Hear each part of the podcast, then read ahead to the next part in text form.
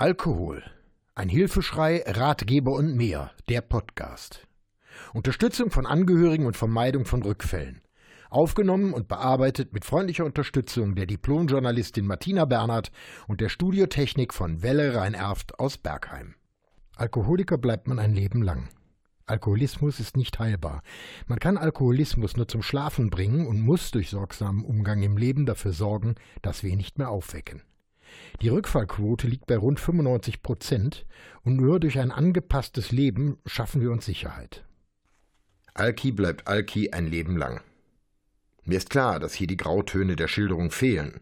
Auf der einen Seite der harte, kalte Entzug, auf der anderen Seite der luxuriöse Entzug in Privatklinik mit Schlaftherapie und zahllosen Unterstützungen im medizinischen Bereich. Es ist nicht meine Aufgabe oder mein Wille, die eine oder andere Methode zu präferieren, ich berichte aus der Praxis des Betroffenen. Die Schilderungen beruhen auf meinen Erfahrungen, auf meiner Geschichte und meiner Meinung. Ich will diese Zwischentöne gar nicht erwähnen, jeder Betroffene soll und muss hier seinen eigenen Weg finden. Ein Punkt muss unbedingt noch einmal betont werden. Kein Entzug, keine Entgiftung ohne fachliche Unterstützung. Die Vorbereitung auf den warmen Entzug, also die Entgiftung mit Medikamenten, geht ohnehin nicht ohne Unterstützung. Jedes nur erdenkliche Medikament ist verschreibungspflichtig und darf nur unter ärztlicher Aufsicht eingenommen werden. Die kalte Variante ist viel zu risikobehaftet, anstrengend und gefährlich, als dass sie ohne Beratung vorgenommen werden sollte. Es ist unerheblich, welche der beiden Methoden man gewählt hat, eine Langzeittherapie gehört unbedingt dazu. Die Rückfallquote beim Entzug ohne entsprechende Vor- und Nachbereitung liegt bei 95 Prozent. In der Langzeittherapie, also einer Betreuung auch nach Entgiftung und Entzug, wird die Basis gelegt für ein Leben mit festen und strengen Regeln als Rüstzeug zum Trockenbleiben. Wir entschlossen uns zu dieser Methode, allerdings waren wir über die Risiken nicht aufgeklärt, und heute würde ich mich eindeutig besser informieren und wahrscheinlich ein Mix aus warm und kalt machen wollen. Dies bedeutet ein Absetzen des Alkohols ohne medikamentöse Unterstützung, die auftretende Entzugserscheinungen mildern können. Noch einmal klar und deutlich. Ich rate nicht zu dieser Methode, obwohl sie einen aus meiner Sicht sehr wichtigen Aspekt beinhaltet. Der Alkoholkranke bekommt jede Stufe seines Entzuges bei vollem Verstand mit, leidet unter den Erscheinungen und speichert diese Erinnerungen in seinem Kopf. Ich habe jeden Moment meiner Entgiftung im Kopf und erinnere mich mit jeder Zelle meines Gehirns an diese Erfahrung. In den weiteren Erklärungen wird aus meiner Sicht auch deutlich, warum ich schon fast eine Paranoia habe, wieder mit Alkohol in Kontakt zu kommen. Spricht man mit Medizinern und informiert sich über die Art der Entzugserscheinungen, so können Alkoholdelir, also das Delirium tremens, auftreten, Symptome wie Halluzinationen, Angstzustände, Verwirrtheit, Zittern, Krämpfe und Schwitzen. Die Dauer dieser Symptome können in der Regel zwei Wochen anhalten. Kurz noch zur Erklärung. Das Delirium tremens wird oft als Blackout nach heftigem Alkoholgenuss bezeichnet. Dies ist jedoch nicht richtig. Vielmehr reagiert der Körper auf den fehlenden Alkohol. Mediziner würden es wahrscheinlich folgendermaßen oder ähnlich charakterisieren. Bei Delirium tremens handelt es sich um ein organisches Psychosyndrom, das folgende Störungen vereint. Störungen des Bewusstseins und der Aufmerksamkeit des Denkens, der Wahrnehmung, des Gedächtnisses, der Psychomotorik, der Emotionalität und des Schlaf-Wach-Rhythmuses. Also nicht zu viel Alkohol, sondern eher zu wenig. Genau diese Symptome können in einem Viertel der Fälle zum Tode führen. Allein aus diesen Gründen ist die Hinzuziehung eines Arztes zwingend angeraten. Wir leiteten meinen Entzug auf eine besondere Weise ein. Mit Freunden und Nachbarn besuchten wir ein Weinfest an der Mosel und ich selbst gab mir noch einmal so richtig die Kante. Ich soff, als gäbe es kein nächstes Mal, und so sollte es auch sein. Ich kann mich heute nicht mehr daran erinnern, wie viel ich getrunken habe, wann ich nach Hause, also ins Hotel kam, und schon gar nicht, wie ich nach Hause gebracht wurde. Ich hatte den totalen Blackout und erst später erfuhr ich von meinem Rücktransport durch zwei Bekannte. Mein Grund für diese Maßnahme resultierte aus dem Versuch, das Rauchen mittels Hypnose aufzugeben. Dort hatte man uns gebeten, die Sitzung mit übermäßigem Nikotingenuss so einzuleiten, dass ein Ekel gegen diesen Genuss entstand.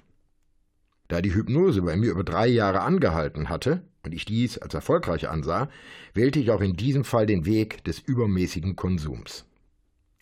Am nächsten Morgen offenbarte ich mich am gemeinsamen Frühstückstisch meinen Leuten. Ich bat offen um deren Hilfe und erklärte meinen Zustand. Bis zu diesem Zeitpunkt hatte ich ausschließlich mit meiner Frau gesprochen. Niemand sonst war über mein Alkoholproblem informiert. Ich hatte alles erwartet. Streit, Unverständnis oder sofortige Ablehnung und Verstoß aus der Gruppe, aber es kam völlig anders. Es waren bewegende Momente, die ich erlebte, und es überraschte mich zutiefst. Zunächst das große Unverständnis. Man bezweifelte im ersten Schritt, dass ich abhängig sein könnte. Wie schnell, aber dann dem großen Zweifel und nach etwas Nachdenken tauchten dann auch die ersten laienhaften Analysen auf. Man hatte sich gewundert, aber nicht verstanden, nicht begriffen, wie ernst es um mich stand. Natürlich wurde immer viel Wohlwollen hineininterpretiert, ich war ja einer von ihnen, und getrunken haben wir ja alle, und überhaupt, so schlimm ist das doch nicht. Es wurde ein sehr langes Frühstück, begleitet von Diskussionen, Ratschlägen und von allen das Versprechen, mich zu unterstützen, ohne zu diesem Zeitpunkt genau zu wissen wie. Das betraf aber nicht nur die Gruppe, sondern auch oder in erster Linie mich selbst. Um die Mittagszeit machten wir uns auf den Heimweg und wie immer vereinbarten wir einen Absacker beim Nachbarn. Hier sollte der letzte Proviant versoffen werden und wir wollten, wie wir es seit Jahren gemacht haben, die Tour resümieren. Hier gab es wiederum einen sehr überraschenden Moment, denn alle Anwesenden verzichteten auf Alkohol. Es gab keine Begründung dafür, aber keiner wusste sich so richtig zu verhalten. Sie verzichteten einfach, ohne Diskussion und einfach nur so. Ein schöner Zug der Gruppe, die Gemeinsamkeit zeigen wollte und sich mit mir solidarisch erklärte. Ich persönlich hielt und halte auch heute nichts davon. Ich bin krank und nicht die Gruppe. Würde ich das Verhalten der Gruppe, meiner Umwelt und meiner Familie dulden, ich wäre schnell ein Ausgestoßener. Ich musste damit klarkommen, nicht die Gruppe. Ich wollte dies nicht, und nach einigen Wochen hat sich die Situation normalisiert und grundsätzlich konnte damals und auch heute Alkohol in meiner Gegenwart getrunken werden. Ich möchte mich nicht ausgrenzen, will weiter dabei sein und nicht als Störfaktor gelten. Was sollen das für Partys werden, wenn die Gemeinschaft plötzlich nur noch Wasser trinkt? Alkohol ist nicht der Stimmungsmacher und heute wird auf Feiern ohnehin mehr alkoholfrei getrunken, weil die meisten mit dem Auto fahren wollen. Aber der generelle Verzicht auf Alkohol muss nicht sein. Die Stärke Nein zu sagen muss ich selbst aufbringen. Der Rückreisetag gehörte schnell zur Vergangenheit. Die Woche begann mit meinem zweiten Tag ohne Alkohol, denn seit meinem Auftritt an der Mosel hatte ich nichts mehr getrunken. Kein Problem. Ich hatte ja schon immer gesagt, ich bin nicht krank. Ich kann aufhören, wenn ich will. In Wahrheit hatte ich noch genügend Alkohol im Blut von der Sauftour und der menschliche Körper baut, Unterscheidung Mann-Frau, zwischen 0,1 und 0,2 Promille pro Stunde ab. Das ist aber wiederum auch abhängig vom Körpergewicht und von dem allgemeinen Zustand des Körpers. Also auf gut Deutsch, ich war noch gedopt und bis zum frühen Montag, dem zweiten Tag, war der Verzicht keine große Herausforderung. Allerdings begann in der Nacht zum zweiten Tag ein Zustand, den ich heute mit durch die Hölle gehen bezeichnen würde. Es ist kaum möglich, die dann folgenden rund zehn Tage in normale Worte zu fassen und dies auch noch in sachlicher Form darzustellen. Besonders schlimm waren die ersten vier bis fünf Tage, der Körper wehrte sich massiv gegen den Entzug und ich hatte mehrfach das Gefühl zu sterben. Ich hatte vor wenigen Jahren eine Krebsoperation zu überstehen und landete auf der Intensivstation. Damals verweigerte mein Darm seinen Dienst und alles, was raus sollte und musste, staute sich auf. Ich kann mich nicht mehr an viel erinnern, aber ich dachte, ich platze und letztlich nahm der Inhalt den Weg zurück durch die Speiseröhre. Mir wird heute noch übel bei dem Gedanken daran. Beim Erbrechen hatte ich das Gefühl, dass mein Körper aufreißt. Die Nähte schienen sich zu dehnen und der beißende Gestank ließen mich ohnmächtig werden. Ja, auch diese Augenblicke waren unmenschlich und grauenhaft, aber sie spiegeln nur einen Bruchteil dessen wider, was ich in den ersten Tagen der Entgiftung durchmachte. Mein Puls begann zu rasen, der Schweiß strömte in einer Menge aus und über meinen Körper, dass ich regelrecht schwamm. Vieles von dieser Schilderung beruht auf der nachträglichen Aufarbeitung mit meiner Frau, die mich während der gesamten Entgiftung betreute. Noch während der ersten Nacht bekam ich Krämpfe. Meine Hände verformten sich zu Katzenpfoten.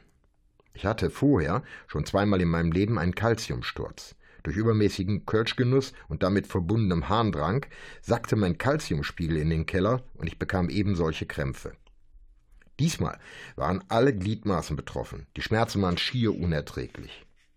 Begleitet wurden alle Symptome durch heftige Halluzinationen.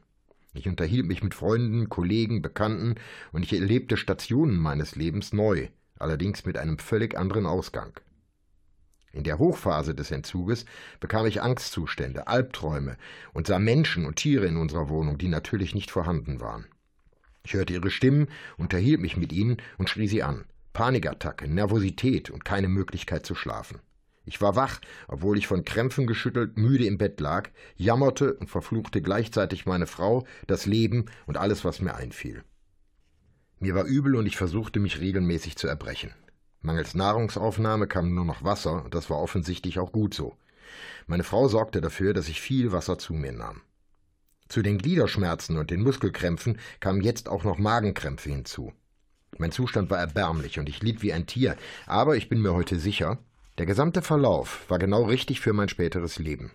Mein Körper weigerte sich zu akzeptieren, dass die Zeit mit Alkohol vorbei sein sollte. Er rebellierte und verlangte nach seinem Stoff. Die volle Härte des Entzuges mitzuerleben, so zu leiden ist, und hier bin ich mir völlig sicher, ist ein Garant für meine heutige Angst, wieder rückfällig zu werden. Ich breche an dieser Stelle die weitere Schilderung über die Entgiftung ab. Dies hat zwei Gründe. Zum einen gibt es genug Informationsmaterial in anderen Medienbereichen, die eine Entgiftungsphase in allen Einzelheiten beschreibt. Es gibt einschlägige Literatur und vor allem das Internet ist angetan, um den Wissensdurst darüber zu stillen. Zum anderen möchte ich niemand verschrecken und einen eventuell vorhandenen Gedanken an einen Entzug dadurch schwerer machen. Meine Beschreibung soll Menschen dazu veranlassen, dem Alkohol zu trotzen und darauf zu verzichten, gleichzeitig aber auch den Wunsch zum Entzug wecken. Dies erreiche ich nicht mit einer schrecklichen Beschreibung. Die schreckliche Beschreibung der Tortur kann man ergänzen durch die Beschreibung von Fällen, die nicht zum Entzug gingen und auf dramatische Weise ums Leben gekommen sind. Jüngst erfuhr ich auf Facebook von einem besonders dramatischen Fall. Ein Mann, 40 Jahre alt, zwei Kinder, hat sich in den ersten Dezembertagen das Leben genommen. Gefunden wurde er an Heiligabend. Er hat es leider nicht geschafft, das Teufelszeug zu lassen, und er hat resigniert. Eine ehemalige Nachbarin, sie trank schon ab dem frühen Morgen Schnaps, die Alkoholfahne umstrich sie in einem Umkreis von fünf bis zehn Metern. Im Nachhinein glaube ich, ihr Leben bestand nur aus Alkohol. Sie war immer auf der Suche nach Gründen, um zu trinken. Sie heiratete einen jüngeren Mann, und man könnte vermuten, dass sie aus der Einsamkeit heraus war, aber auch nach der Hochzeit verringerte sie den Konsum nicht. Sie wurde mehrfach in eine Klinik eingeliefert, um gesundheitliche Probleme zu behandeln. Ihre alkoholischen Probleme ließ sie nicht behandeln, sie soff weiter. Es war eine Liebesheirat von Seiten des Mannes, und bald geriet er ebenfalls in den Strudel des Teufels Alkohol. Gemeinsam tranken sie fast jeden Abend. Eines Tages fiel sie einfach um, spuckte Blut und wurde in die Notaufnahme des Krankenhauses gefahren. Keine 24 Stunden später war sie tot. Ihr Mann hat sich dann schnell wieder gefangen und das Trinken eingestellt. Ein weiterer Bekannter aus dem beruflichen Umfeld mit viel Geld. Er war regelmäßig zum Kurzentzug in unterschiedlichen Kliniken, bevor er sich zu einer Langzeittherapie entschloss. Leider war es zu diesem Zeitpunkt viel zu spät, denn wenige Tage später erlag auch er einem Organversagen, klar verursacht durch Alkohol. Beide Lebern waren so geschädigt, Leberzirrhose, dass sie ihren Dienst versagten und die Stoffwechselfunktion nicht mehr erfüllen konnten. Aber zurück zum Thema Verlauf meines Entzuges. Aus meiner Sicht präferiere ich die Hinzuziehung eines Arztes und ein Mix aus kaltem und warmem Entzug. Betreuung und Unterstützung durch den Fachmann, den Entzug aber knallhart, ohne chemische Hilfsmittel, jedoch mit therapeutischer Begleitung. Obwohl ich, insbesondere in den ersten vier oder fünf Tagen, so gut wie nichts mitbekommen habe, ist ganz hinten in meinem Kopf der gesamte Entzug so präsent, als sei ich mit vollem Verstand dabei gewesen. Nach dem vierten, fünften Tag ließen die Krämpfe, die Angstzustände nach und die Halluzinationen verschwanden ebenfalls allmählich. Ich schwitzte immer noch wie ein Ochse, konnte aber wieder aufstehen und die ersten Gänge durch unser Haus machen. Allerdings musste mich meine Frau stützen, denn ich hatte kaum die Kraft, mich auf den Beinen zu halten. Bereits nach wenigen Metern zitterten die Glieder und erneut setzten Krämpfe ein. Bewegung aber war wichtig, und wir steigerten die Bemühungen, zunächst kurze Strecken, und am sechsten Tag wagten wir uns das erste Mal in den Garten. Allein die frische Luft in die Lunge zu saugen, die Sonne zu sehen und klar zu sein, ließen meine Endorphine in die Höhe schnellen. Ein Hochgefühl machte sich in meinem Körper breit und ich fühlte mich unglaublich. Ich hatte es geschafft. Ja, ich war überzeugt davon, jetzt hast du es geschafft und bist clean. Eine trügerische Vision und eine völlig falsche Annahme. Ich wusste zwar, dass der Entschluss, nicht mehr zu trinken, einen endgültigen Entschluss bedeutet, Aber dass die logische Konsequenz heißt, nie mehr Alkohol, diese Erkenntnis kam erst viel später und es dauerte, bis ich die Tragweite begriff. Eine Unterstützung für meinen Kaltentzug erhielt ich durch die Caritas Suchtberatung. Nach einer ersten telefonischen Kontaktaufnahme kam es bereits nach einem Tag zu einem ersten Termin. Wir vereinbarten für den Folgetag ein Einzelgespräch, meine Frau sollte mit dabei sein, also ein Paargespräch. Es gab keine konkreten Vorgaben. Einzige Bedingung, ich musste nüchtern sein. Der Zeitpunkt des ersten Gespräches lag weit vor der Moseltour, ich soff also noch, aber für diesen Termin riss ich mich zusammen. Den letzten Alkohol trank ich am Abend vorher gegen 18 Uhr. Der Termin am nächsten Tag war gegen 11 Uhr, also am nächsten Morgen. Ich hatte halbwegs klare Gedanken und konnte dem Verlauf des Gespräches folgen. Ich muss dazu sagen, mein Entschluss, trocken zu werden, stand und ich wollte das Ziel erreichen. Das Einzelgespräch war locker und diente als Vorbereitung zur Teilnahme an der eigentlichen Gruppensitzung. Neben den persönlichen Daten wurden Informationen zu Trinkverhalten, Dauer der Sucht und Vorstellung zu Abläufen der Zukunft abgefragt. Wichtig, neben diesen Formalitäten auch das Vorbereiten auf die möglichen Konsequenzen bei Nichteinhaltung der Regeln und das Gefühl, hier bin ich richtig. Nach diesem Erstgespräch gab es keinen Weg mehr zurück. Meine Frau erklärte mir klar und deutlich, wenn du es nicht durchziehst, bin ich weg. Das war eine Aussage, die sie schon häufiger getroffen hatte, aber irgendwie war es diesmal anders. Etwas in meinem Inneren sagte mir, es ist ernst.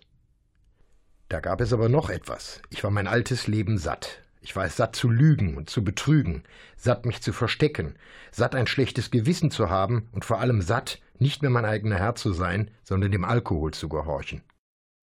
Der Besuch der Gruppe macht erst Sinn, wenn die Entgiftung überwunden ist. Vorher reden wir über Lippenbekenntnisse, unzureichende Willenserklärungen und Geschwafel. Am Ende der Entgiftung, es muss Tag sieben gewesen sein, besuchen wir zum ersten Mal, wiederum gemeinsam mit meiner Frau, die Indikativgruppe, die sich mit der Begleitung aus der Sucht beschäftigt.